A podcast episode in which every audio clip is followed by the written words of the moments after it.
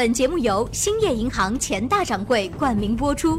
买银行理财上钱大掌柜，钱大掌柜为您提供全方位的财富管理服务，为努力生活的人铸造未来。古今中外，信手拈来，深入浅出，旁征博引，化繁为简，别开生面，独辟蹊径啊！妙趣横生。妙趣横生梁冬、吴伯凡，坐着打通经济生活任督二脉。东吴同学会，一期一会。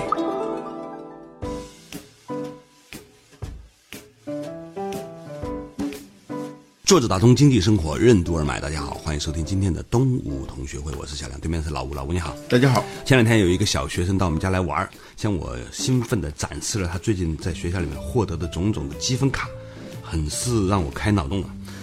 他如果做作业多少次好，然后获得多少个小红花呢，就可以少交一次作业，或者呢可以坐在沙发上听课。他们课室里面有一张小小沙发，而且呢还可以邀请好朋友共同做啊，这是一个社交货币啊。还有呢，可以在课余的时候呢玩二十分钟的 iPad，诸如此类。哎，我就觉得这个事情很有意思。结果呢，前两天呢，发现新周刊呢也有个类似的话题啊，说这种 KPI 奖励制度呢已经广泛应用于学生激励过程当中。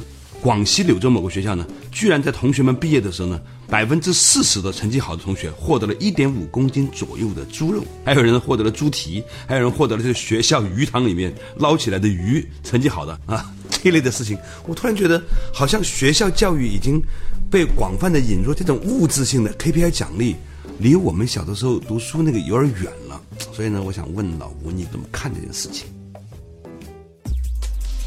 外在驱动的奖励为什么往往会带来反激励的负面作用？什么是所谓的外源性意志？学习最重要的目的为什么是培养对学习的热爱？为什么说没经历过障碍和乏味就不可能获得深度而持久的快乐？欢迎收听动物同学会，本期话题：变外驱。为内驱。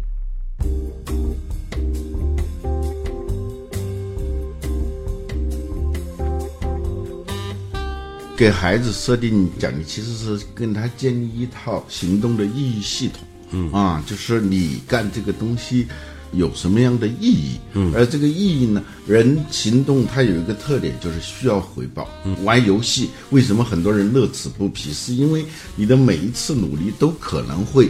变成一次小成就，不断的积累，这个成就是不断的牵引你，有点像那个驴子，为了引导那个驴子往前走，不是在前面吊一根胡萝卜嘛，让它一直追逐，这是一个可能的奖励啊，就是让他有劲头嘛，要走。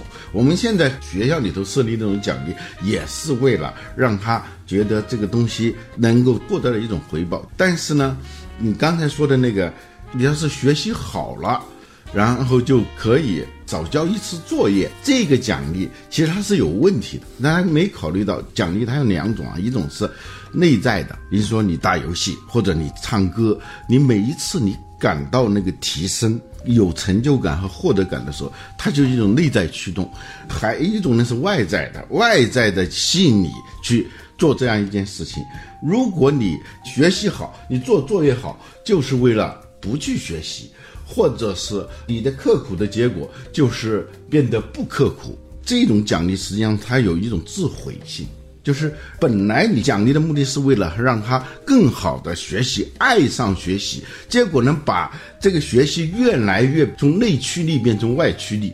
我自己觉得这不是说大话，就是学习的时候，真正牵引你学的是你学的时候的那种获得感。那种豁然开朗，那甚至有某种智慧的快感，就是你突然明白了这种恍然大悟的那种感觉。我觉得跟打游戏跟那个是一样的。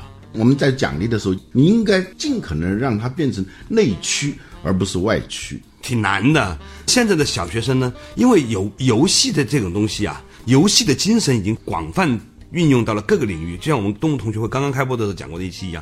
现在呢，很多的这个学校在管理过程当中呢，已经充分的把游戏的奖励机制这套算法啊回到了这个学习的这个激励体系里面。我看到有一个新闻呢，真的是杭州电视台拍摄的采访啊，说有一个学霸。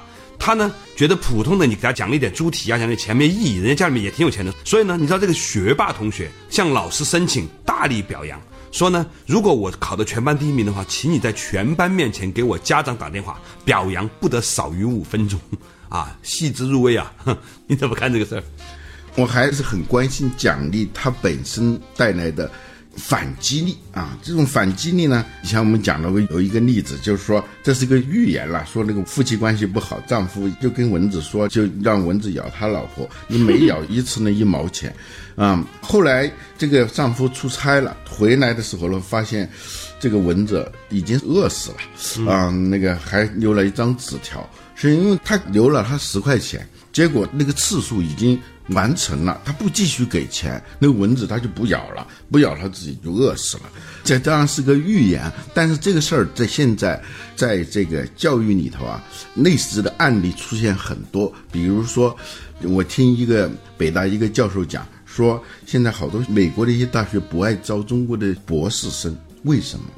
就是他们考上成绩也很好，但是长期以来中国的学生的教育是通关。就是以考上作为一个非常重要的一个激励，他就一层层的幼儿园、小学、中学、大学，到了博士生，他因为他都是有考上作为一个奖赏机制，考上以后他不知道干什么，所以好多的学生啊，上完博士以后，他们就觉得人生的考试都考完了。嗯，就是在没有一个外在的强刺激的情况下，继续学习的这个动力是不足的。相反，那些成绩好像不如中国学生，但是他们从小接受的激励是多方面的，所以他在考上这个博士以后，他们不是要我学习，而是我要学习。这个特征呢，就导致了最后的结果呢是。中国学生进来的时候成绩很好，最终做研究就没什么动力，而且最要命的是，学校把你花了那么多精力培养，如果外面华尔街或者哪儿有一个挣钱多的职位，他立即放弃他原来学的这个学科去挣钱去，因为他学这个东西本质上他是不爱这个东西的，他都是把它当成是一个进阶的手段而已。所以后来他们观察了好多以后，现在不爱招中国学生。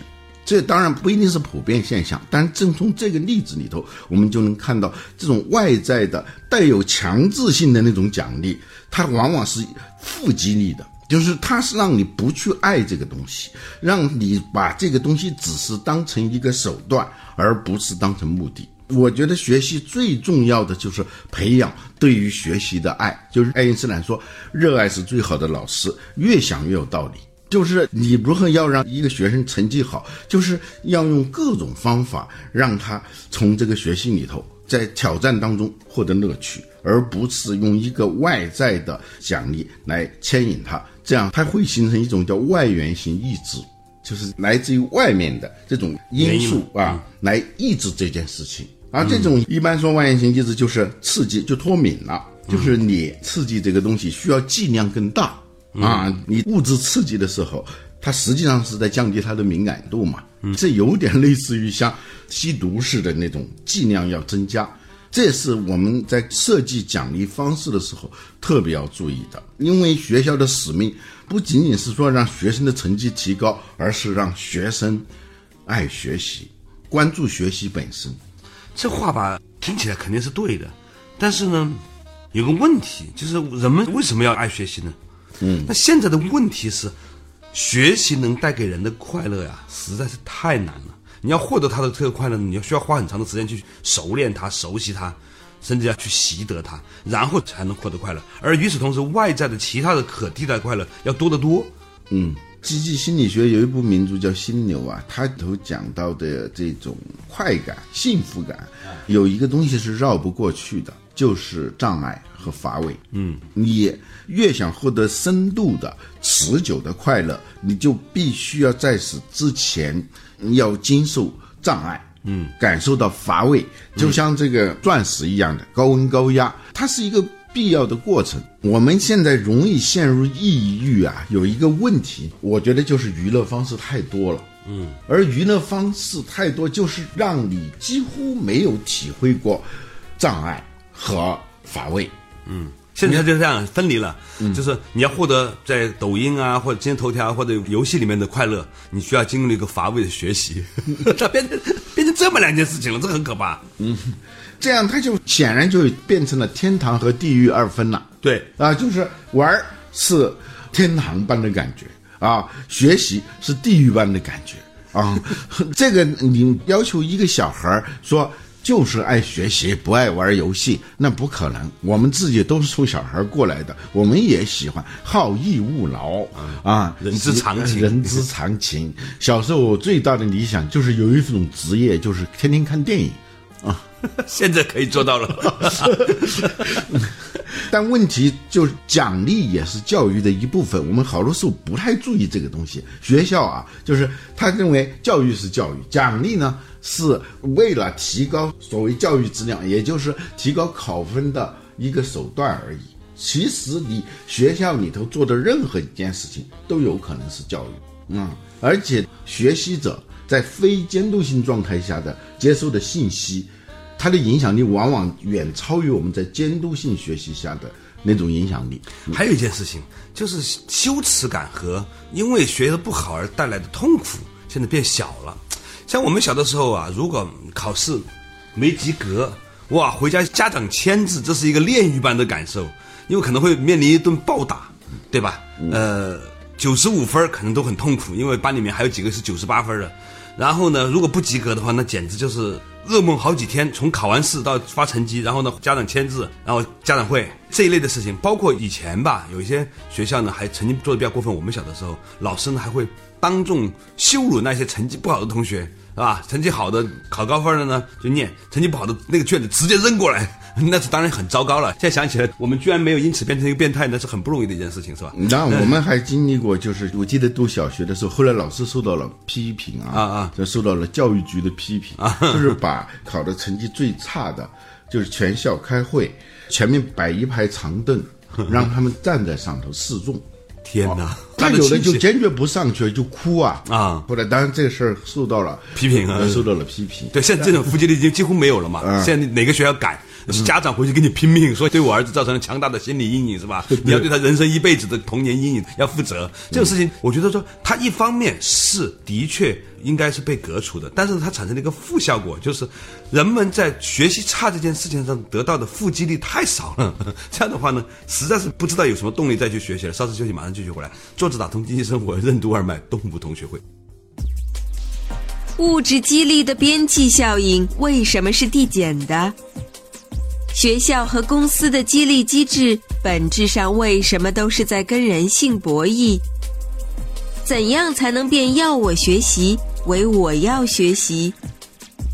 欢迎继续收听东吴同学会，本期话题：变外区为内区。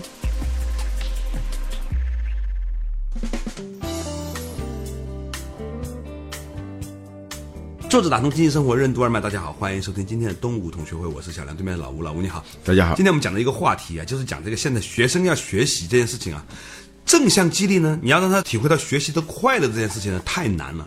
他得经过漫长的锻炼，才能够享受到做题的快乐啊，写作文写得好的快乐，那不是表扬啊，是真的自己写一篇好的作文，自己读起来觉得自己特别快乐这种感觉是吧？你得经过很长时间的这个学习，没有。那现在呢，很多学校呢就采取那种外挂式的激励方式，而这种外挂式激励方式呢，往往产生一种暗示，那就是你学得好的最终的。最好的结果就是不用学习，这件事情他肯定这个暗示很不好嘛。但是呢，负激励又没有，你学的差呢？我觉得哈，一般的家长也不会因为小孩子不及格真的暴打他一顿，现在已经很少了。那学校也不敢，所以呢，就面临这样一个困局。嗯，谁还愿意学习呢？就是价值观的单一啊，嗯，能够让你的激励是一件很容易的事情。嗯，就你说的，过去成绩好，他的这个回报是显而易见的啊。呃，我记得。到了一年级学习结束的时候，学校开会发奖状呀，我们觉得奖状就已经很好了。嗯，还有奖品，我第一次知道奖品这个词。奖品其实就是几根铅笔啊，什么几个作业本，就这样的东西。但当时呢，就这种幸福感、荣耀感是非常强的。嗯，呃，而且呢，在一个班里头，不管是成绩好的、成绩差的，都有一个共识，就成绩好就是好。嗯嗯，没有其他的，就是那些调皮捣蛋的人，他心里头还是很服那些成绩好的。但是现在价值观多元了，你知道吗？对啊，他会比很多东西。那个时候那个年代能比的东西太少了。嗯，你不能比谁穿的衣服好吧？对，不能比谁家的车好啊。呃谁游戏打得好？现在在学校里面是谁的游戏打得通关好啊？他有一种社交货币的高分儿。嗯，在一个公司里头激励的时候也有这些问题，这是好多讲人力资源的书上都讲过。第一，你的激励常常是边际效应递减的，嗯。啊，比如说加工资，加了以后头几个月干劲还是很高的，嗯，但是时间久了以后，再加上我们现在的工资啊。它不是像过去那个发好多那个实际的东西，嗯，你看不到，就是个数字，你没有特别明显的感受到你得到了什么东西啊，不像过去发真的是粮食多少担哦，那个呃，有重量感。呃，有重量，它是个食物。第二呢，人的感受，它首先是一种监测机制，就是它主要是来感受变化的。一旦感受到了变化以后，它的功能逐渐的就关闭了。为什么？如入芝兰之室，久而不闻其香；如入鲍鱼之室，久而不闻其臭。就人的感官，它是监测、提醒你，嗯，出现了变化，你该怎么办啊？所以人对变化敏感，对变化以后的结果，它往往如果不持续再变化的话，它就自动关闭。或者是自动的让这个感受力迟钝。嗯，正因为人的感知是主要用来监测变化的，所以激励的时候呢，你比如说我要给你涨五千块钱工资的话，一次性涨五千块钱，你可能刚开始那个冲击力很大的，前半年可能还有感觉，前三个月可能还有感觉，后面就没有感觉。但是我把这五千块钱分在一年的时间给你涨，你就会明显的感受到激励。嗯，就人得到的东西。很大程度上，它不是把这个后果清零，而是把效果清零。这是人性，这没有办法的。所以从上往下激励是这样，从下往上激励，管理领导、管理上市也是这样的。好消息要一个一个的说啊，嗯，就是他也是人对变化敏感，对后果迟钝。嗯嗯，所以我们在激励的时候，无论是一个学校还是一个公司，你在激励的时候，那是一件更人性的博弈。你弄得不好，你就会变成一个负激励，就是事与愿违。嗯嗯，我后来观察了一些家长，有一些家长呢就很想在孩子面前的保持自己面子，自己外面呢很努力工作很辛苦呢，他并不会让孩子感受到，他只是说你要认真学习就好了，其他事你不用管。给他营造一种所谓的安全的童年的这种心理氛围，还有一种家长呢，其实他不害怕把自己在外面工作上面临的种种的挫折和困难呢，拿来跟他的孩子分享。我后来发现呢，后者呢，这个小孩子很早的时候呢，他就有一种为了整个家庭的共同的。幸福而去学习的这种动力，也就是穷门出孝子，穷门出举人了这种情形。穷人的孩子早当家，嗯，这个不仅仅是说家里穷，你要干很多活，嗯，当家是要担当的，嗯，就是你的每一个行为都要跟整个家庭的生存相关的，嗯，哪怕是你不创造价值，但是你也可以去减少负担，嗯。啊，这种呢，就是我们的现在的教育啊，有一个特别。大的问题没有解决，就是如何培养孩子的那种担当力。有担当是最大的激励。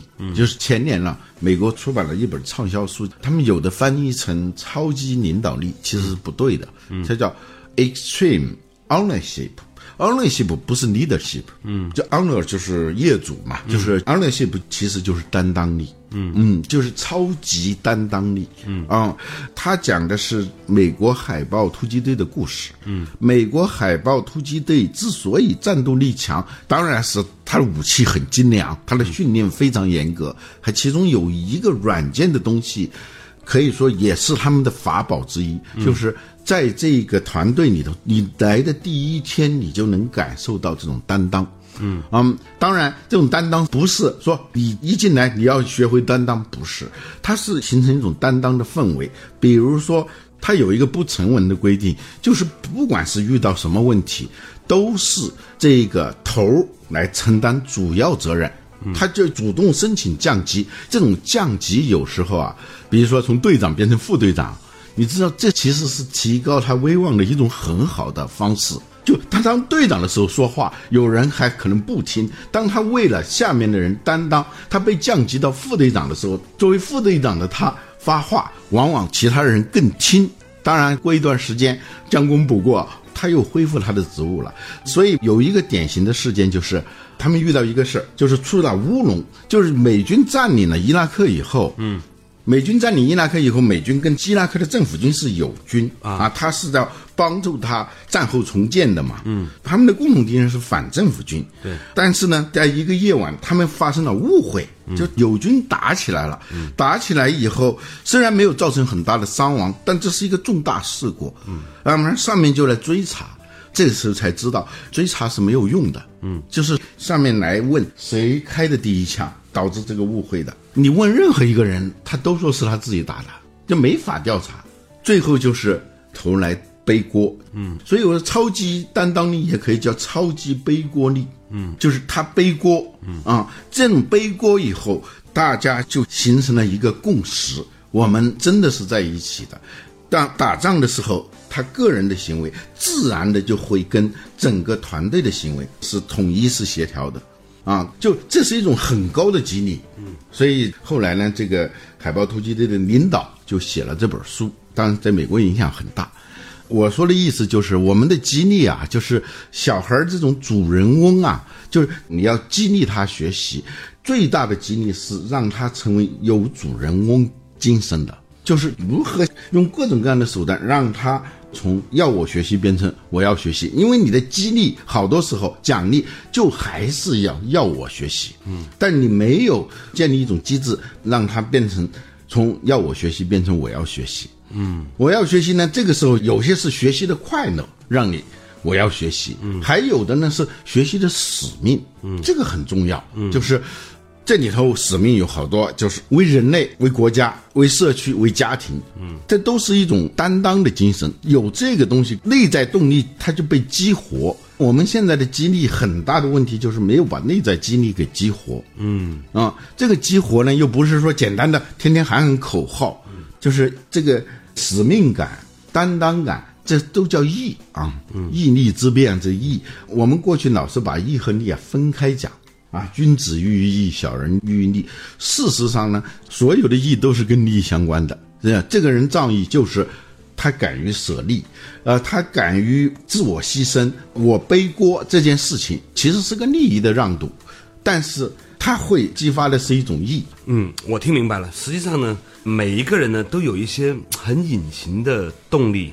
但这些动力呢，可能是没有被完全释放出来的，可能这个动力就来自于他自己，他本身就是有的。所以有一派学说呢，就是说一切的教育以激发他的学习的动力为目标。那他的动力源泉在哪里呢？可能是来自于很多。但是不管怎么样呢，其实它背后都有一个很重要的原则，那就是这些动力是你本来就一定可以激发出来，是有的。而一个好的教育激励机制，应该是着眼于让这个自身的想要学得更好的这个动力变得更强，让这个激励是全息化的，嗯，多信道的全息化的激励，嗯，而且要时刻考虑到激励本身的副作用，嗯，是药三分毒。